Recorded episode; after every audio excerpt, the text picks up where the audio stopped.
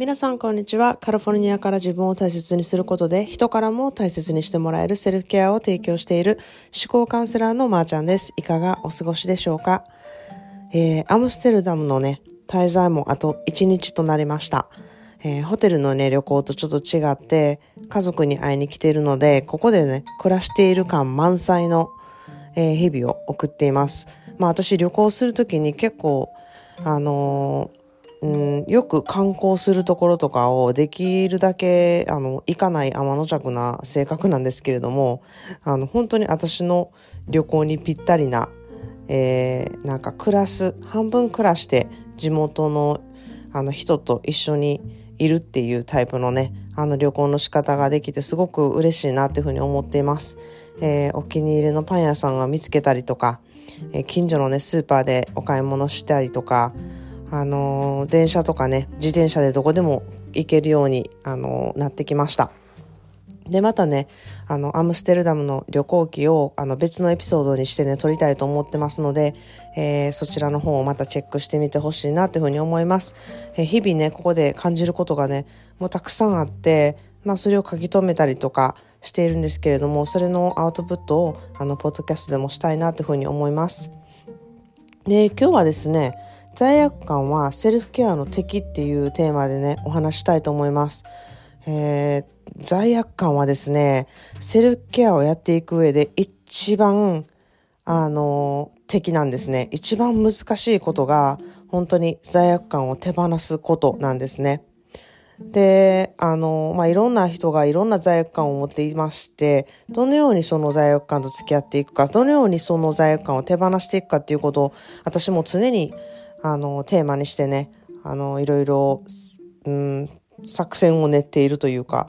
うん、どのようにしたら手放しやすいかなっていうことを、あの、よく考えているんですね。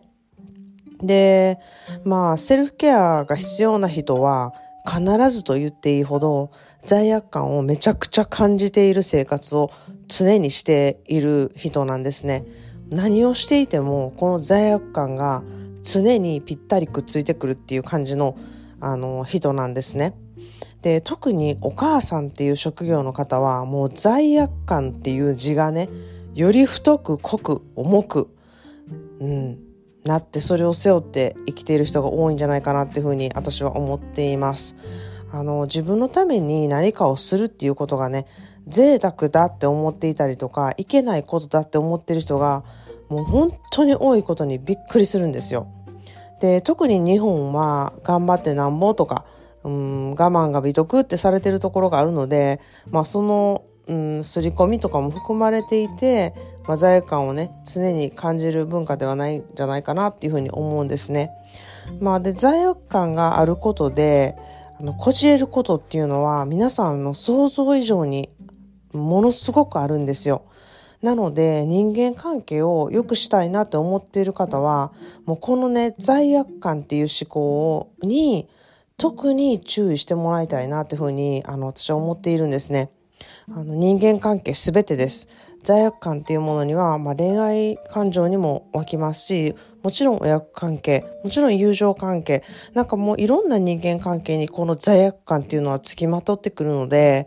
うん、それにまず気づくこと。で、それをね、まず気づいてない人がすごく多いので、あの、罪悪感っていうね、ことの思いとか思考とかに注意して自分でどういう時にそういうことを思うのかなっていうことにね、まず気づいてもらいたいなっていうふうに思うんですよ。で、今日はちょっと例を、例というか例えみたいなのを出してみました。こう、このね、今から出す例えで、えー、罪悪感をね、感じる人は多い人はすごくいると思うんですね。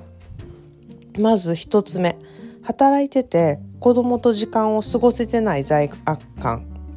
二つ目。生理痛で会社を休んでしまって、風邪でもないのに休んだ罪悪感。三つ目。自分のためだけに取る時間への罪悪感。四つ目。休日にダラダラした時の罪悪感。五つ目。自分だけ得した時の罪悪感。まあ、今回5つだけ挙げたんですけれども、心当たりのある方、うん、たくさんいると思うんですよ。このリスナーさんの中にも。で、子供とはね、一緒にいる時間の量ではなく、短くても質のいい時間を過ごせばいいんだって思っていれば、この罪悪感はないんですね。で、また、生理痛でしんどいと自分で決めて取った休みを、こう、罪悪感で終わらす方が、かえって会社にとって失礼なことになると私は思っているんですね。で、または頑張らないとお休みが取れないわけじゃないから、うん、自分がこれから頑張るために取るお休みっていうのをね、十分満喫する、しようと思ったら、この罪悪感はね、捨てないといけないなっていうふうに私は思います。で、自分だけ得した気分になるね、あの、罪悪感の場合、なんか自分だけ得したらダメな理由ってあるんでしょうか？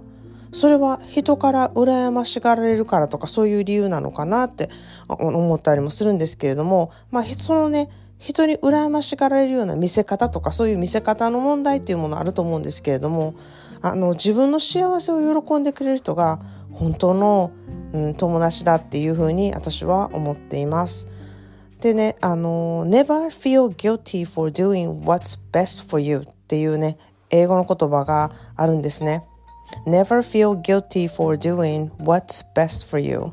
guilty という言葉が、えー、罪悪感という言葉なんですけれども、自分にとって一番いいことを決してそのことに、あのそのことに罪悪感を持たないようにっていう言葉なんですね。自分にとって一番いいってことをやっているのに、そこにね、罪悪感を持つことは、うん、決して良くないっていう言葉ですね。自分がどういった時に罪悪感を持つかも本当に思考癖の大きな要素になっているんですね。自分の思考癖を知ることによってそれをね、どういうふうに活かして自分の生活に取り入れることができるか、そこがね、まず第一ステップになっています。まず罪悪感を手放しましょう。罪悪感をね、手放すだけで本当にびっくりするくらい自分の思考が変わるんですね。で、思考が変わると言葉も変わります。で、言葉が変わると行動も変わります。で、行動が変わると習慣も変わってきます。習慣が変わると次は性格が変わってきます。で、性格が変わると運命も変わります。ということで、ただいま公式 LINE であなたの思考癖がすぐわかるセルフケアワークを7日間無料でやっていますので、ぜひ概要欄から登録してみてください。Thank you so much for listening. See you in the next episode. Have a wonderful self-care day.